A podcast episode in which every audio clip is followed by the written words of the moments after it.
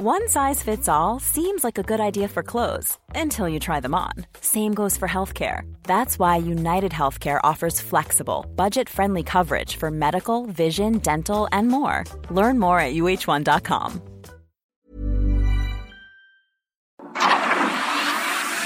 El Heraldo Media Group presenta Periodismo de Emergencia con Arturo Rodríguez, Hiroshi Takahashi e Ignacio Rodríguez Reina. Con las reglas del oficio. Comenzamos. 10 de la mañana con 3 minutos y a nosotros nos da muchísimo gusto saludarle. Yo soy Arturo Rodríguez y ya estamos listos en periodismo de emergencia como en cada oportunidad. Pues siempre es un privilegio coincidir en cabina con mi compañero colega Hiroshi Takahashi. Arturo Rodríguez, qué gusto saludarte, muy buenos días. Un domingo más de periodismo de emergencia y prácticamente, Arturo, bien lo sabes, proceso está dominando la agenda este fin de semana. Cuéntanos qué reacciones has tenido de pues, pues esa portada. Yo personalmente no, pero creo que hay pues eh, mucha eh, expectativa con lo que pueda eh, generarse informativamente en estos días, además en un momento clave por porque viene ahora sí la, la audiencia definitiva del fiscal del asunto del fiscal este en, en la Suprema Corte, ¿no? Del, del asunto de su hermano Federico y las las señoras Laura Morán y, y Alejandra Cuevas, que me parece que es el miércoles. Entonces, pues eh, creo que ahora solo quedará ver hacia dónde se eh, van cargando las definiciones jurídicas. La portada de proceso, don Julio Scherer hablando de, pues presuntamente un pleito que tiene con Olga Sánchez Cordero y con el fiscal Gertz Manero, y pues prácticamente eh, los principales diarios de acá de la Ciudad de México retoman este texto en primera persona donde pues aclara da su versión de lo que dice él son ataques, ¿no? De algunos eh, personajes como Hertz Manero, como Olga Sánchez Cordero, como Paulo, ¿no? El abogado y otros abogados, ¿no? Otros abogados. Eso es lo que domina la Sí. agenda este fin de Es semana. Interesante porque no se tenía, digamos que este, pues esta explicación amplia de, de Scherer, ¿no? Sí, como, como su voz, él había optado por el silencio, que es una de las características también de los representantes de la 4T, ¿no? Este, salir del gobierno y guardar silencio, como los expresidentes. como los, como los priistas de. Pues bien, eh, vamos a iniciar como cada domingo saludando primero a Mónica Reyes. Buenos días, Buenos los días. estoy escuchando muy Monique, atenta. Monique, muy un buenos gran días. programa, como siempre. Muchas gracias, Mónica, e iniciamos contigo y el futuro próximo. Claro que sí, con gusto. Futuro próximo. La semana iniciará con la atención en uno de los megaproyectos emblemáticos de la actual administración, como lo es el Aeropuerto Internacional Felipe Ángeles. El acto inaugural es una celebración para el presidente López Obrador y sus simpatizantes y, naturalmente, centro de las críticas de sus oposiciones. Martes, la Suprema Corte de Justicia de la Nación conocerá el proyecto de sentencia sobre el caso de Laura Morán y Alejandra Cuevas, acusadas por el fiscal Alejandro Gertz Manero de asesinar a su hermano Federico. El asunto sucede en el contexto de las revelaciones de Julio Scherer Ibarra sobre los favores solicitados por el fiscal a propósito de ese asunto. El miércoles se presenta el plan para incorporar el sistema de Insabi al IMSS Bienestar. En tanto, otros asuntos relacionados con el sector salud estarán en la agenda, entre estos el relativo a la falta de medicamentos para niños con cáncer. En materia económica será una semana con información y noticias tanto por la presentación de indicadores oficiales como por la realización de la Convención Nacional Bancaria y de Valores. La atención se mantiene sobre la realización de la revocación de mandato entre resoluciones judiciales, reclamos de Morena, descalificaciones al INE, de cara al ejercicio a celebrarse el próximo 10 de abril.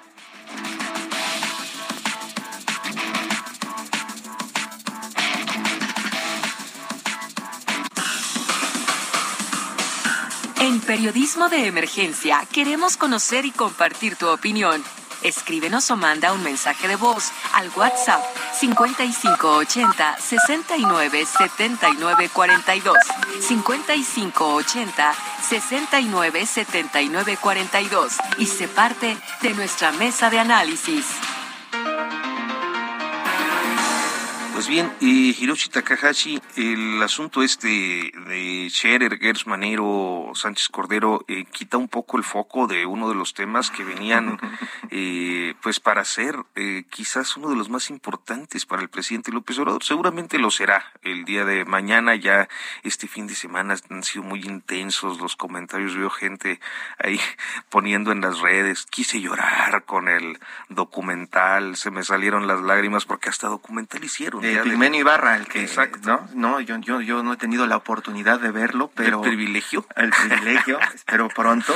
Este, y sí, parece que eh, le quita reflectores. De todas formas, Arturo, creo que en todas las redacciones estábamos pensando cómo abordar este, este, eh, pues, inauguración del aeropuerto sin que se viera como una oda al gobierno, sin que se viera oficialista, ¿no? Creo que hemos tratado de cuidar eso y buscándole ángulos está difícil, porque prácticamente va el presidente con todo su equipo por la fotografía, ¿no? Claro, y eh, naturalmente es eh, un episodio en el que, bueno, pues consolida su primer megaproyecto eh, y naturalmente pues es propicio para la para la propaganda, ¿no? Propaganda, porque ahí preguntamos, ¿cuál es la nota, Arturo? Yo te diría, ¿cuál es la nota de la inauguración del aeropuerto? Más allá de esas viejas prácticas, como bien decimos, esas viejas prácticas priistas de ir al besamanos, ¿no? Al besamanos y a tener las fotos oficiales y decir, el presidente inaugura su obra magna, ¿qué más hay, Arturo, que se le pueda contar a la gente? Yo creo que lo interesante, y es parte de lo que hemos decidido en periodismo de emergencia, pues es ir a conocer los puntos de vista con una perspectiva técnica, con una eh, experiencia en el sector que nos permitan, eh, pues nos permita tener eh, claridad en qué es lo que pasa ahí, qué tan cierto es lo que dice el discurso oficial, qué tan cierto es lo que dicen las oposiciones. Y hoy, en concreto, nos acompaña el capitán Heriberto Salazar, quien es presidente del Colegio de Pilotos Aviadores de este país, de México. capitán Heriberto Salazar, muy buenos días. Le saluda Arturo Rodríguez y estamos aquí en cabina, un servidor y Hiroshi Takahashi. Arturo Hiroshi, muy buenos días, un saludo a ti y a tu auditorio. Capitán, muy buenos días. Esta noticia de un nuevo aeropuerto en el país, como se hablaba hace algunos años de un nuevo aeropuerto internacional que tendríamos, ¿cómo ayuda a la industria? ¿Cómo ayuda a los pilotos? ¿Van a tener más trabajo? ¿Se abren nuevas expectativas de empleo? Eh, ¿Esto generará una mejor economía para todo el sector? Platíquenos desde su perspectiva qué es lo que cambiará con este nuevo aeropuerto que se inaugura mañana. Bueno, mira, verlo así desde el punto de vista nada más del, piloto lo veo un poco limitado eso. Más bien habría que ver si esto va a ayudar a, mover más pasajeros en el Valle de México, que es la ciudad en la que necesita este servicio, y si para las líneas aéreas, que son los que ponen el dinero con los aviones, va a ser redituable una operación mixta en dos aeropuertos para una misma ciudad, lo cual por todo el análisis que se ha hecho se ve un poco complicado para algunas de las líneas, puesto que, cada una de, si hablamos de las tres líneas grandes de México, Volaris, Vive y Aeroméxico, manejan diferentes segmentos del mercado. Eh, Vive Aerobús maneja mucho pasajero de punto a punto, donde ellos podría ser que, que sonara como que les beneficia, puesto que sus pasajeros que vienen a México o que vuelan hacia México literalmente vienen a la Ciudad de México. No pasa así con, con Aeroméxico y parte de Volaris, que manejan mucha conexión. Es decir, un pasajero que viene de Villahermosa, como este primer vuelo que se va a hacer, no todo el pasaje viene a México, sino que conecta en México y se va para otro lado. En este caso no, no vemos muy, muy fácil ese beneficio de un aeropuerto tan lejos y tan, tan mal comunicado entre los dos aeropuertos eh, aunque pongan ahí unos tiempos que dicen que va a hacer de un lado a otro, la verdad es que los que vivimos en la Ciudad de México lo vemos poco difícil de cumplir, pero desde ese punto se ve que hay una gran interrogante para ver si realmente se beneficia la industria aérea eh, como se pensaba o como lo iba a hacer la otra obra cancelada del aeropuerto de porque incluso se hablaba de que el presidente estaba trabajando para la creación de una nueva aerolínea, una nueva aerolínea que podría darle empleo a toda esa gente, por ejemplo, que se quedó sin trabajo cuando cerró Mexicana. Bueno, se, habla de esto, hay, hay grandes proyectos de línea aérea, eh, Interjet también suena que vuelve a salir, pero aquí no nada más es poner aviones y que, la, por, lo, por poner aviones la gente se suba, esto va muy ligado a la economía de un país qué tanto porcentaje de, de los mexicanos pueden utilizar el avión para transporte y no se da de un día para otro este crecimiento. En los datos prepandemia se venía creciendo a un promedio de un 5% por año aproximadamente. En la economía como la teníamos hace hace tres años, que sabemos que ha variado la economía por muchas razones, entre ellos la pandemia y entre ellos una nueva política económica del país. Pero eh, eh, esto no lo podemos determinar cómo, cómo va a empezar a crecer en el, digamos, este año, el año que viene se recuperó casi todo, no aún así lo internacional, pero ahí es donde es la parte importante, porque eh, este aeropuerto, primero todavía no se sabe cuál, cuál es la capacidad en conjunto con el aeropuerto Benito Juárez, que ese es un dato muy importante. Pero lo que estimamos mucho es que el crecimiento va a ser de un 30% ya siendo muy optimista. Y, y esto eh, querría decir que, si esto fuera verdad, pues en siete años, ocho años está saturado el espacio aéreo con este aeropuerto. No, no se va a notar como está saturado por número de pasajeros, por número de aviones, pero sí porque si crece más, empezar a haber una cantidad de demoras enorme en ambos aeropuertos. Pero ya eso, eso lo tenemos, ya los que utilizamos el Aeropuerto Internacional de la Ciudad de México, el Benito Juárez, pues hemos padecido, no sé Arturo, cómo te ha tocado de pronto que llegas y ya está vendido tu vuelo, ¿no? Aunque llegues dos horas antes, a veces con vuelos nacionales, o que de pronto te pongan a dar vueltas y te manden a Acapulco porque no puede aterrizar tu avión, o que pases muchísimas siete, ocho horas esperando que salga un vuelo. Eh, eso es lo que estamos viviendo. Supuestamente para eso queríamos un nuevo aeropuerto, ¿no? ¿No, este capitán? Bueno, sí, un nuevo aeropuerto, pero cuando se hablaba del proyecto inicial, que hablamos de Texcoco, eh, ese proyecto eh, de entrada superaba por un 70, un 20% más lo que tenía el aeropuerto Benito Juárez y en su crecimiento máximo se iba casi tres veces más grande que Benito Juárez, con toda la, buena infraestructura y los planes que ya estaban hechos. Ahora, este aeropuerto, pues como sabemos, pues nada, se ha hecho sobre la marcha y sobre la marcha van dando números, no es que se, ya se tuviera algo pero este número de las operaciones y de las demoras, que desgraciadamente estamos muy acostumbrados a este tipo de mal servicio, que, que no, no es como debería de ser, porque no es probable que aeropuertos muy saturados como sería Charles de Gaulle o Nueva York, jamás vemos, o rara vez vemos una demora de este tipo. No se diga en Londres también, que está en su límite, pero opera con una eficiencia maravillosa. E, esto no lo podemos saber porque no han dado ese número de las operaciones máximas en conjunto.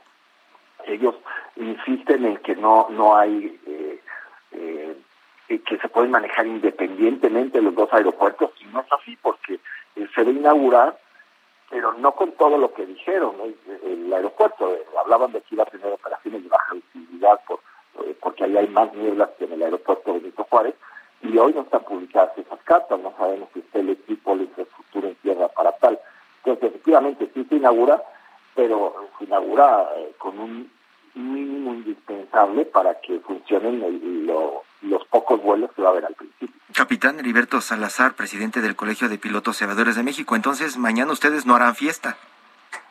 No, de hecho tampoco asistiremos, ¿no? Eh, sabemos que son, eh, me parece que son seis vuelos que van a estar operando, son seis de salida, seis de llegada, eso para un aeropuerto realmente no es nada, no se nota. Yo me imagino que aeropuertos eh, del tamaño de Tepic deben de tener más operaciones que eso, ¿no? Un aeropuerto como el de Tepic tiene más operaciones que el que inaugurarán mañana. Seguramente, ¿no? Eh, eh, a lo mejor no de, aviones tan grandes como lo que debe estar aquí, pero el número de operaciones debe tener mucho más. y, y esta, ¿cómo va a crecer? Yo no creo que dependa de las líneas aéreas de decir mando a mis aviones allá, es si, si la gente quiere ir a Santa Lucía. Y es probable que en un principio haya un boom por, por morbo de ir a conocer el aeropuerto, pero cuando se evalúe el tiempo que se pierde de traslado, eh, pues a lo mejor regresan al Benito Juárez aunque haya demora, ¿no? Porque me cuesta menos tiempo eso que ir hasta allá entre dinero y mi tiempo de traslado. Pues capitán eh, Heriberto Salazar, le agradecemos mucho que nos haya tomado esta comunicación. Muy buenos días. Muy buenos días a sus órdenes. Periodismo de emergencia. Con las reglas del oficio. Continuando con este tema, nos acompaña esta mañana también a través de la línea telefónica María Larriba, primera controladora de tráfico aéreo. María, muy, muy buenos días. Gracias por eh, tomarnos la llamada. Muy buenos días, al contrario, a sus órdenes. Pues mire, le saludo a Arturo Rodríguez y eh, pues interesado en ver eh, su perspectiva sobre eh, pues esta especialidad tan compleja que usted domina en relación al nuevo aeropuerto Felipe Ángeles. Bueno, pues podríamos hablar de lo técnico y podríamos hablar de lo comercial. ¿Qué, qué está ocurriendo aquí? Bueno, eh, la parte comercial, que es básica para que un aeropuerto opere, pues, los pasajeros tienen que hacer una un, un, estudio de si pueden ir o no allí. Bueno, aquí están fallando varias cosas. La primera es la conectividad y el acceso al aeropuerto. Hay un estudio internacional que demuestra que los aeropuertos exitosos son los que están más cerca del punto de la demanda. Y aquí estamos hablando que este aeropuerto está al doble de la distancia exitosa para funcionar como aeropuerto civil. Ese es uno de los temas. El otro tema es el mercado. O sea, la conectividad es muy importante para el mercado aéreo porque muchas aerolíneas concentran en, de ciudades pequeñas y en aviones más chicos a los pasajeros a los aeropuertos más grandes y de ahí vuelan internacionalmente esa manera de trabajar es la más exitosa para las aerolíneas que tenemos en México. ¿sí? Es muy importante la conectividad, tampoco la tenemos. Ahora, la parte técnica, ¿qué está ocurriendo? Bueno, pues que, que las prisas no son las mejores aliadas de un aeropuerto. Un aeropuerto tarda, pues por lo menos cinco años en ser diseñado, ser construido, con apego a las normas internacionales y finalmente eh, que haya que haya mercado, que haya quien lo quiera utilizar, que esté certificado. Aquí, bueno, primero no tenemos una certificación. La certificación se hizo a través de un escrito de la Agencia Federal de Aviación Civil y también de la Defensa. Eso no es un procedimiento de certificación. Entonces, las aerolíneas internacionales no pueden ni siquiera considerar operar en un aeropuerto que no tenga esos requerimientos legales. Número dos, se publicaron una serie de procedimientos en base a una serie de promesas que desde hace 40 años sabemos que en ese sitio no existen. ¿Cuáles son? Que iba a haber aterrizajes con visibilidad cero. No es así, porque los sistemas de precisión para aterrizar y despegar con visibilidades muy reducidas requieren un libramiento de obstáculo específico. Y en Santa Lucía tenemos una serie de obstrucciones alrededor del aeropuerto que no nos permiten poner ahí ese tipo de procedimientos. De entrada a un cerro, ¿no? No, varios, varios. O sea, hay varios problemas ahí. Entonces, ok, sí hay un diseño, pero ese diseño de, de aproximaciones de precisión es el más básico que existe. No van a poder aterrizar y despegar con visibilidad cero. Y el otro aspecto es el meteorológico. Se sabe que Santa Lucía tiene niebla por lo menos tres meses al año. Y entonces, al reducirse la visibilidad a cero, el aeropuerto se tiene que cerrar. Entonces, estos factores los tienen que tomar en cuenta también el que quiera ir a operar allí. Ahora, ¿qué otra cosa está pasando? Lo que está terrible y lo más preocupante es el rediseño del espacio aéreo, porque hasta hoy Santa Lucía no existe y el rediseño que hicieron provoca rutas muy largas, demoras en el origen, en el vuelo y en el destino. Y hay, hay desorden en el espacio aéreo hay patrones de espera, hay consumos adicionales de combustible y no hay respeto a los horarios e itinerarios del aeropuerto y eso ocasiona que haya horas muy congestionadas y otras en que haya muy poco tráfico. En, el término técnico, en el término técnico nos han venido un, rediseño del espacio aéreo eh, muy eficiente, ¿no? Con gente muy muy muy profesional eh, realizando esto, eh, no solamente acá en la Ciudad de México o el área metropolitana, sino que se hará en todo el país, ¿no? Entonces no está siendo tan bueno ese rediseño como nos lo venden. No, evidentemente todo resultó al revés. En este momento es muy claro que hay pérdidas, que hay rutas largas, más tiempo de ocupación del avión, demoras en el aire, demoras en, los aeropuertos de origen, este, desorganización dentro del ICM, que eso sí no es justificable. ¿eh? Ellos pueden prever cuántas aeronaves van a recibir y cuánta gente tiene que checar migración, aduana y recibir sus maletas. Y eso se prevé teniendo suficiente personal. Ese cuento de que estamos saturados en, en tierra es, es incorrecto.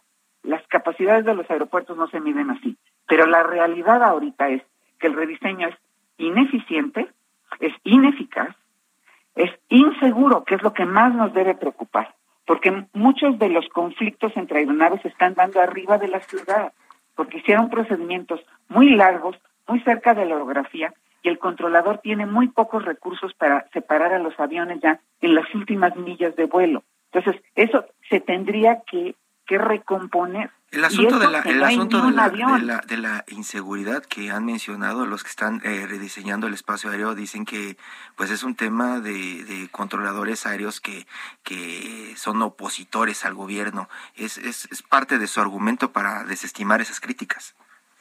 No, lo que ocurre aquí es que no sé cómo, con la responsabilidad que tienen de resolver todo esto, encima generan un conflicto con, laboral. O sea, hay un conflicto laboral, pero la gente que están descalificando es a la experta. Están tratando de resolver el, el problema con personas inexpertas, con poca experiencia y que además han sido ascendidos en la época de la pandemia. ¿Cómo una persona se puede capacitar en un trabajo cuando el aeropuerto está cerrado y no hay operaciones o casi no hay operaciones? Entonces, estos supuestos expertos que están rediseñando ahorita no tienen nada de experiencia. Y entonces se necesitaría la ayuda de los que tienen María, muchos años nos, allí nos y disculpa, ¿no? Nos disculpa un segundo, vamos a hacer una pausa y si nos permite continuamos hablando después del corte. Con mucho gusto, claro que sí.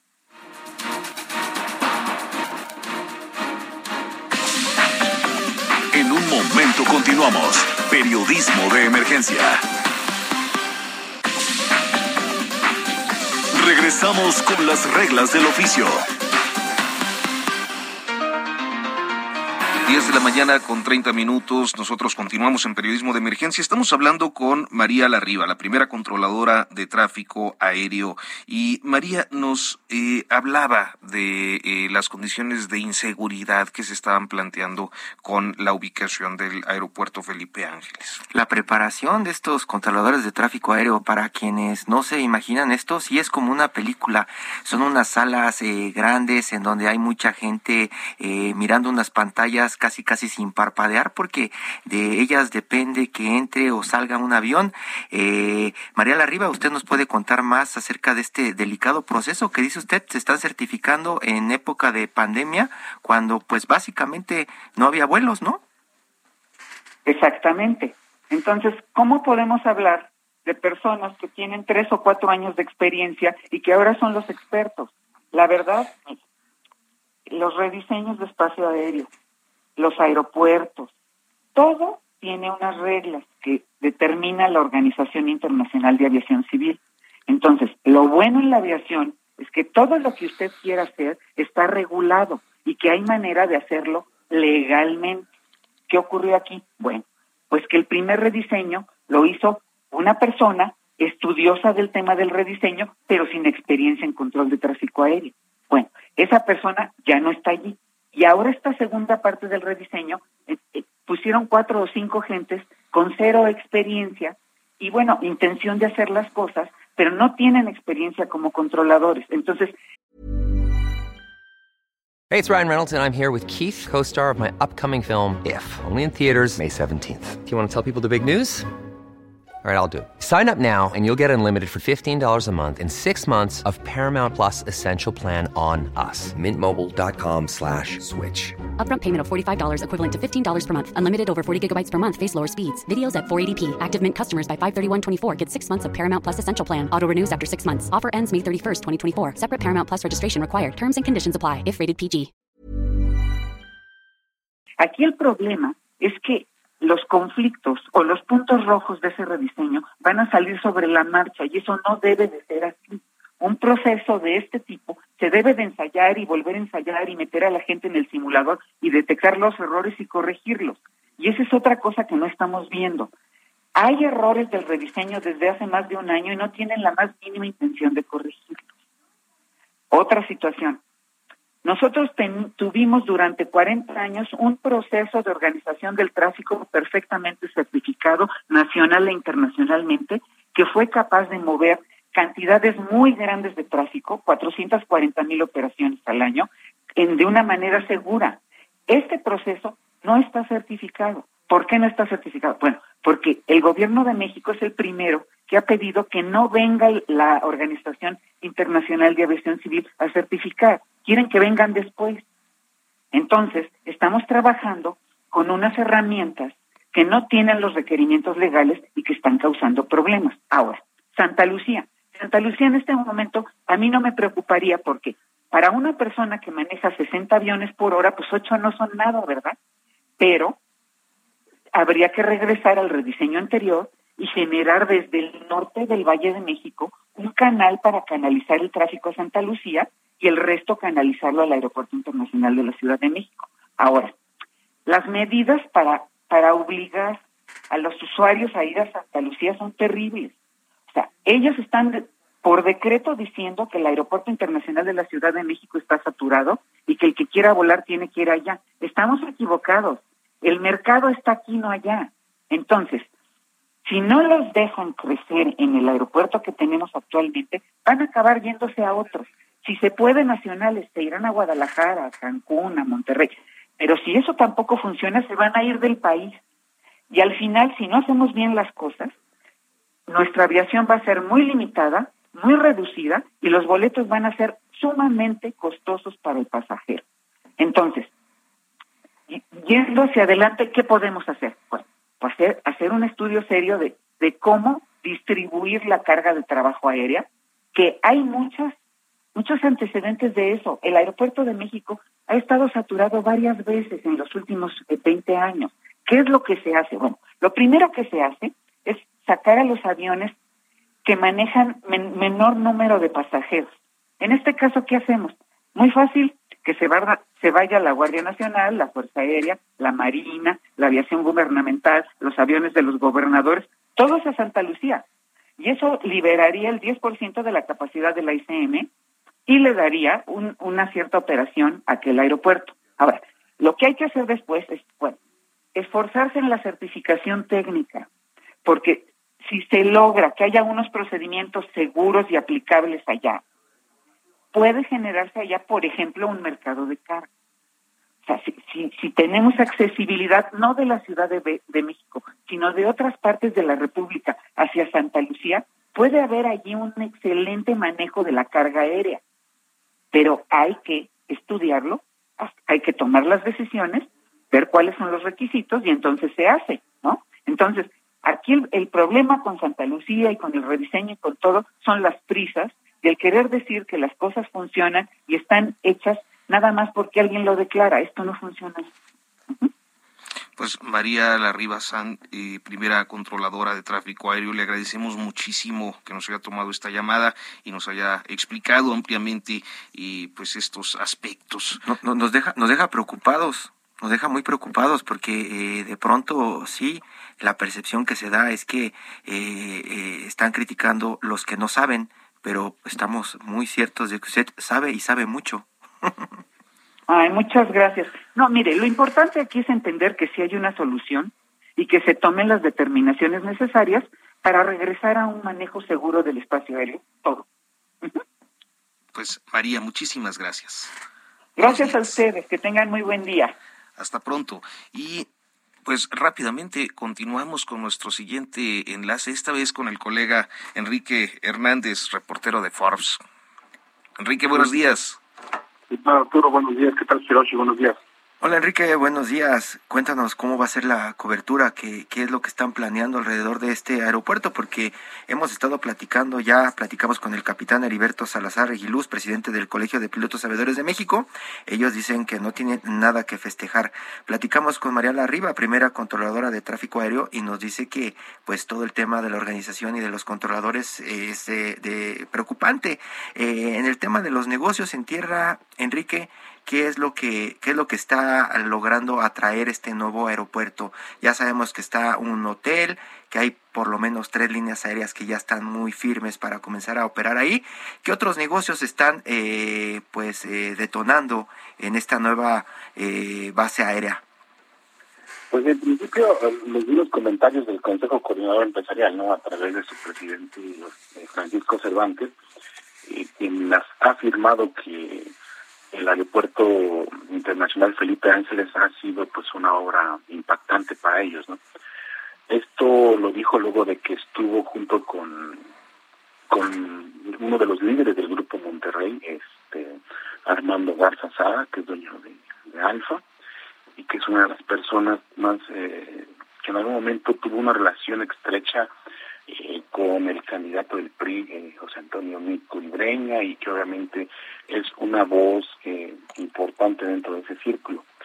En el entorno de los otros negocios, pues se supone que ya tendría que incluso haber hasta líneas del bienestar, no, no realmente sobre, en las inmediaciones del aeropuerto, sino en diferentes comunidades como en Ixtlalpan, Jaltocán y, otras tantas, eh, estas gasolineras las estaba impulsando esta cosa que le llaman el INAES, el Instituto Nacional de algo de Economía Social y obviamente eh, van han cambiado la imagen de diferentes municipios de, esa de esa zona como como incluso han, han construido un, un malecón a lo largo de, lo que aún queda del lago de, de Zumpango y obviamente también el, el mismo el mismo AIFA o la empresa que controla eh, la Serena pues le ha apostado mucho a, la construcción de gasolineras eh, estas gasolineras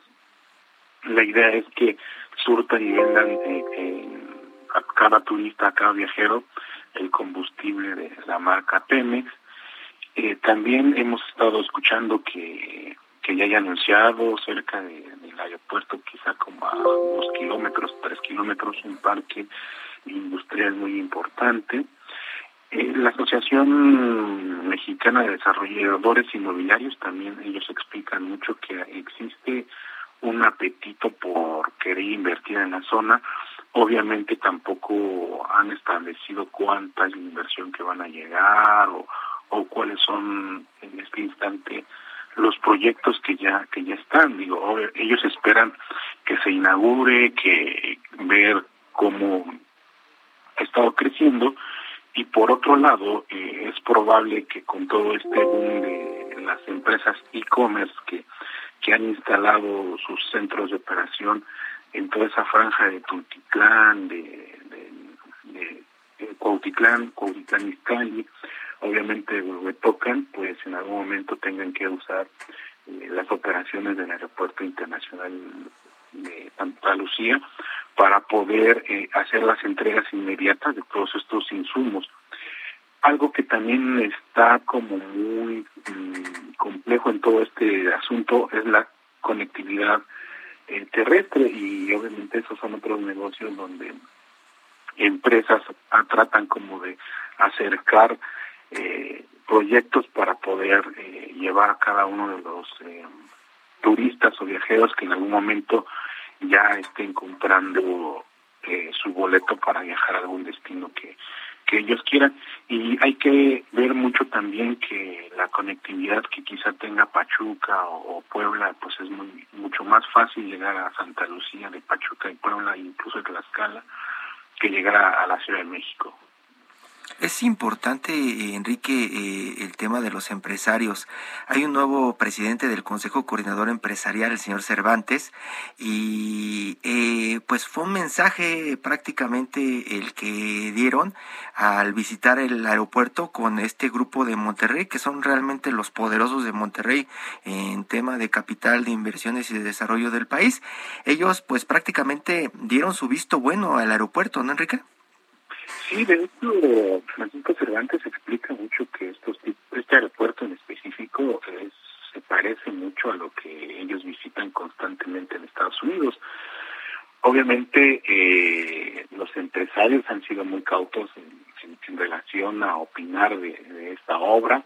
sobre todo porque no lo hizo directamente eh, un grupo empresarial como se estuvo haciendo en, el gobierno de Enrique Peña Nieto con el nuevo aeropuerto internacional de la Ciudad de México, donde pues vimos la participación de al menos 10 empresas de las grandototas, ¿no? De esas empresas tan grandes que estaban ligadas a, Carlos Slim, a, la familia eh, de los dueños del grupo Imagen y, ICA, ICA eh, obviamente otras empresas tantas, incluso sindicatos muy fuertes, no recordemos que en algún momento eh, estos sindicatos eh, presionaban mucho para que se quedaran con los contratos para la, llevar el material, que en este caso era tesón, la tierra, y acá en el aeropuerto pues fue controlado directamente por, por el ejército, quien obviamente tuvo que contratar al menos 160 empresas de la construcción para poder hacer esto. Y también los empresarios eh, en voz de Nezahualcóyotl, Salvatierra, quien fue en algún momento presidente de, de, la Cámara Mexicana de la Industria de la Construcción, dice que pues sí están sorprendidos, sobre todo porque ha sido una de las obras que ha tenido mucho dinero, e incluso él lo pone eh, en comparación con un, cuando tú quieres construir tu casa, ¿no? Hay veces que no puedes construir una casa eh, al instante ni en el tiempo que, estimas porque pues siempre falta dinero.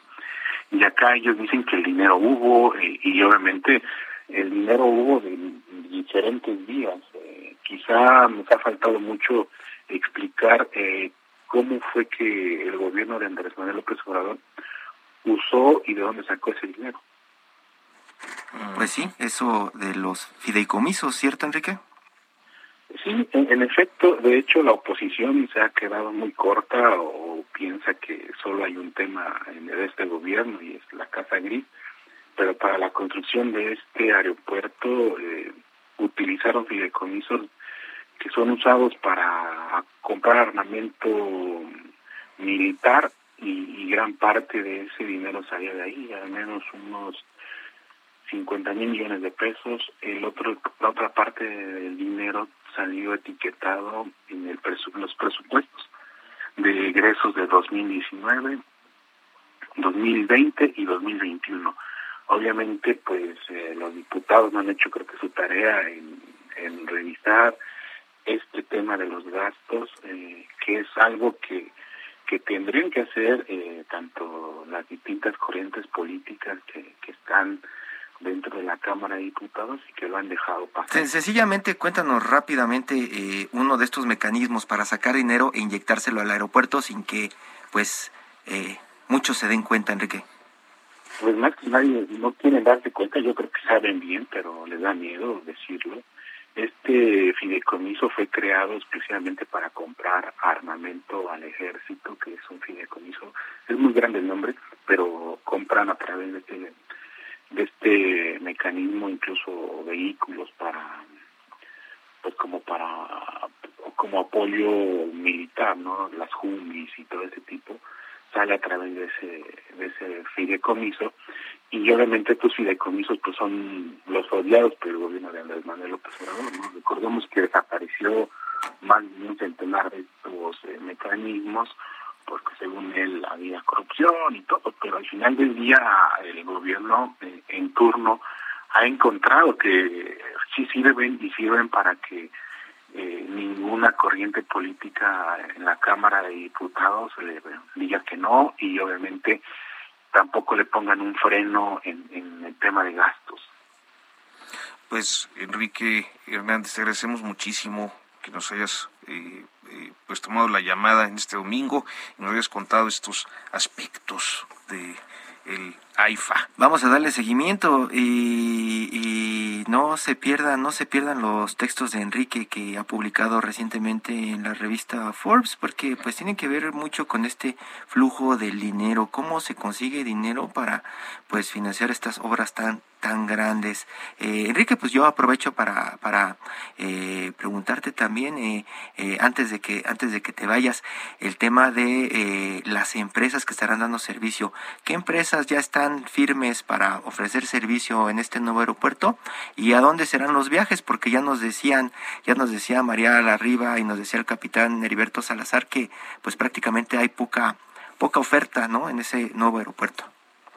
Pues está Viva Aerobús, está Volaris, está Aeroméxico, los destinos van de, obviamente de Santa Lucía a Tijuana, a Cancún, me parece que hay uno a Guadalajara, hay otro a, Monterrey. ¿A, Saltillo no hay? No, hay a Monterrey y de Viva me parece que fue lo que vi. Este, son como ah, seis vuelos, ¿no? Y obviamente está esta aerolínea eh, venezolana, Colimba. Aeromaduro. ¿Esa a dónde te lleva?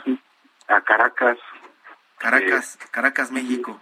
Y está esta empresa que fue fundada por el director de de Interjet, José Luis de la Garza, que, que trata como de utilizar el nuevo aeropuerto como para ofrecer eh, vuelos regionales, ¿no?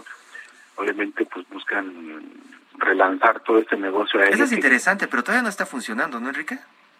No, pero ya tienen según esto los permisos, ya tienen el contacto, ya tienen, incluso la misma esta Interjet, ¿no? De Carlos del Valle, ya tiene pues hasta espacio y lo presume a veces en sus redes sociales, pero pues tienen una deuda muy importante incluso pues sigue se sigue escribiendo y hablando de, ese tema. ¿Y, ¿Y la nueva mexicana en qué quedó, Enrique?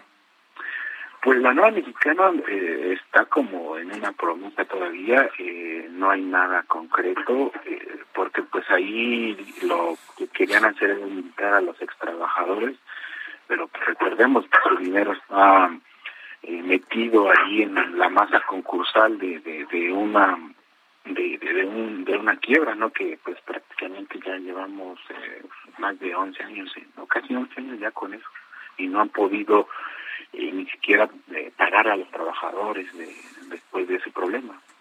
Pues sí, lo único que quedaba era prácticamente el taller. Se hablaba de aquello de, fusionar, ¿no? De comprar, de que el gobierno, lo que me acuerdo de una propuesta, que el gobierno comprara eh, Aeromar y lo que quedara de Mexicana. Rescatar Aeromar, ¿no? Rescatar Aeromar. Y, y así tener un, un aerobienestar. Pero en el tema de Aeromar eh, es más que por un tema de necesidad de que si quiere Aeromar, prácticamente los pilotos no tendrían a quien ofrecerles sus servicios. Eh, obviamente es un tema sindical impulsado por la parte sindical. Eh, son pocas las aerolíneas que contratan pilotos de la asociación de, de, esta que, les estoy diciendo, se llama ASPA. Entonces, eh, es, es algo que, que se entiende, ¿no? Porque eh, obviamente se ve que es pequeñita Aeromar, pero en el número de empleados y el número de, beneficios laborales que tiene son, son buenos, ¿no? Y que obviamente se han ganado a lo largo de los años, pero tiene también problemas financieros fuertes y serios, e incluso pues, han sido intervenidos por el mismo SAT. ¿Aquí habrá alguna especie de incentivo, Enrique, rápidamente con el tema del TUA, por ejemplo, para que los viajeros paguen menos por sus boletos?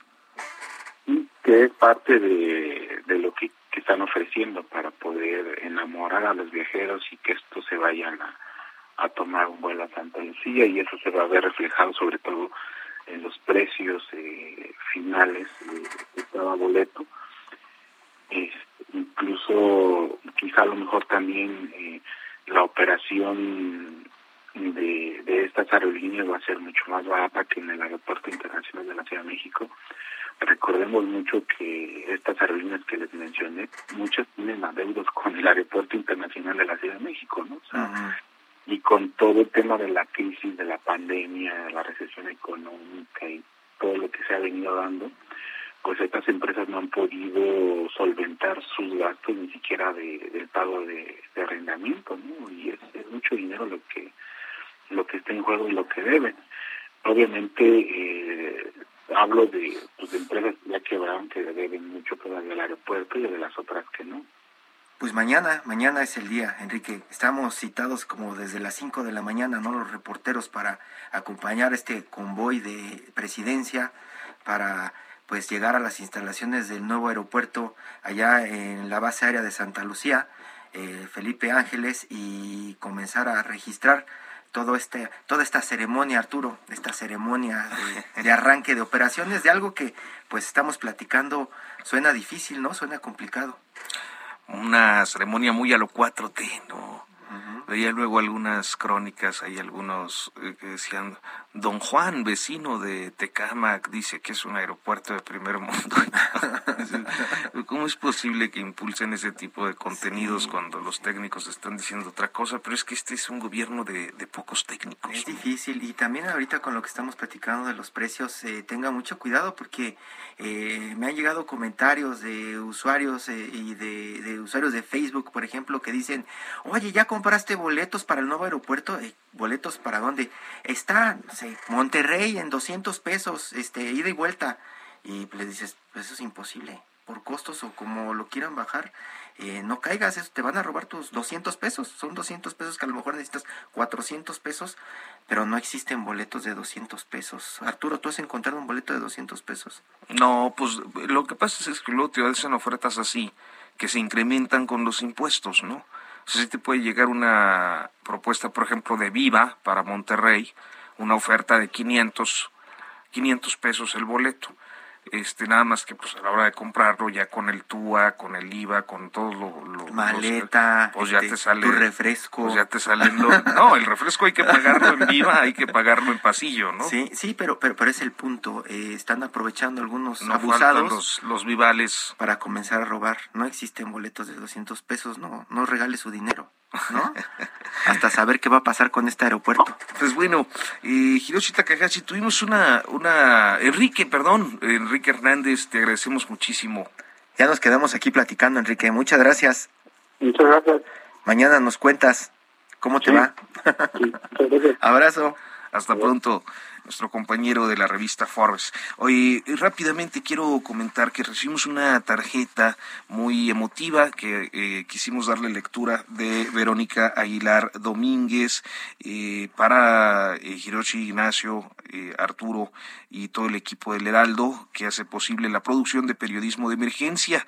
Es una tarjeta en agradecimiento por el trabajo que realizan para entregarnos a los radioescuchas dos programas a la semana llenos de valiosa información y más que información es darnos la alegría de saber que ustedes son objetivos y desde sus micrófonos presentan la realidad de nuestro México. Eh, y dice, eh, somos muchos los que queremos un cambio para bien, un país productivo, libre del crimen, con un gobierno que sepa administrar el erario y una, no que polarice a la población. Pues Verónica Aguilar Domínguez, muchísimas gracias por sus conceptos. Nosotros ya nos vamos, Hiroshi. Sí, ya nos vamos, pero nos escuchamos el próximo fin de semana, seguramente con mucha más información, Arturo. Seguro sí. Muy buenos días, hasta la próxima.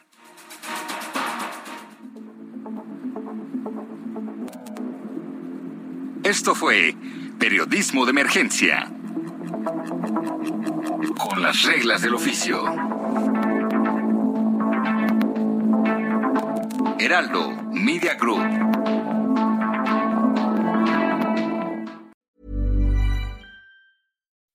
When you make decisions for your company, you look for the no-brainers. If you have a lot of mailing to do, stamps.com is the ultimate no-brainer. Use the Stamps.com mobile app to mail everything you need to keep your business running with up to 89% off USPS and UPS. Make the same no brainer decision as over 1 million other businesses with Stamps.com. Use code PROGRAM for a special offer. That's Stamps.com code PROGRAM.